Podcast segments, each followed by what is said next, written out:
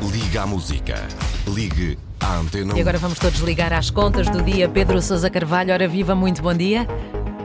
Viva Mónica, bom dia. Estava agora a ouvir aqui este bocadinho do tema dos Pet Shop Boys, nem foi de propósito, mas I love you, I pay my, you pay my rent. Uh, é, tem a ver com o nosso tema de hoje, porque o governo vai mudar precisamente as regras do programa de arrendamento acessível, que até agora atraiu poucas pessoas. Será que estas alteração, alterações vão no bom sentido? E será que é desta que mais pessoas vão conseguir arrendar casas a preços acessíveis? Pedro. Uh, infelizmente, Mónica, a minha resposta é não. Uh, se as alterações que o Governo uh, vai fazer são aquelas que foram ontem uh, noticiadas pelo Jornal Público, eu diria, e sem querer ofender ninguém, que são alterações de, de cosmética. Uhum. Acho que o Governo está a tentar resolver o problema com remendos, ainda por cima está a tentar resolver o problema do lado da procura, quando o problema que nós temos é sobretudo do lado da oferta, ou seja, da falta de casas. E, e já vou explicar porquê. Antes de explicar, Mónica, deixa-me primeiro explicar o que é que este programa, o programa de arrendamento acessível, para, obviamente para quem não o conhece. Ele existe já desde 2019 e o objetivo é colocar no mercado eh, para arrendar casas a preços acessíveis. Eh, estamos a falar de casas com desconto nas rendas de 20%.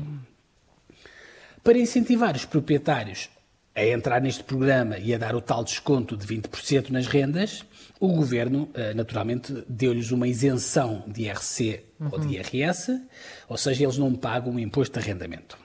Bom, o problema, eh, Mónica, é que até agora este programa tem sido um autêntico flop.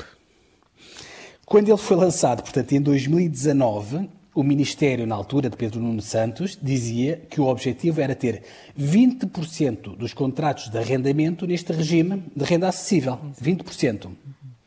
E a verdade é que desde então até agora só foram feitos 950 contratos. Ou seja, estamos a falar de apenas 0,4% uhum. do total dos contratos. Em vez de 20%, foram 0,4%. Daí eu dizer e creio que ninguém vai refutar esta, esta, esta afirmação, Mónica, que este programa é um flop, portanto foi um claro. falhanço total e vamos assumi-lo. Bom, o Governo também achou, já percebeu, e para tentar aumentar a adesão a este programa, eh, segundo o Jornal Público de ontem, o Governo vai apresentar ainda, antes do final deste ano, algumas alterações a este programa. A primeira eh, alteração é mudar o nome. Em vez de chamar Programa de Arrendamento Acessível, vai chamar Programa de Apoio ao Arrendamento. Eu agora creio, Mónica, que começas a perceber o que é que eu dizia há pouco quando claro. eu dizia que eram alterações de cosmética, claro. não é? Enfim, mudar de nome não, não adianta nada, não é? Não resolve nada. Enfim, a outra alteração, esta já com um bocadinho mais de substância, é que o governo vai alargar a possibilidade de se fazer contratos mais curtos, de nove meses, portanto, não só aos estudantes, mas também ao pessoal eh, docente e não docente das escolas.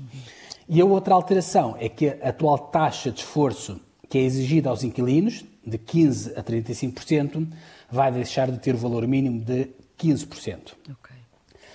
Bom, qual é que é o problema, o problema destas alterações? É que, além de serem pouco relevantes, não vão mudar grande coisa. Elas tentam, como eu dizia há pouco, atacar o problema do lado da procura, portanto, dos inquilinos, não é?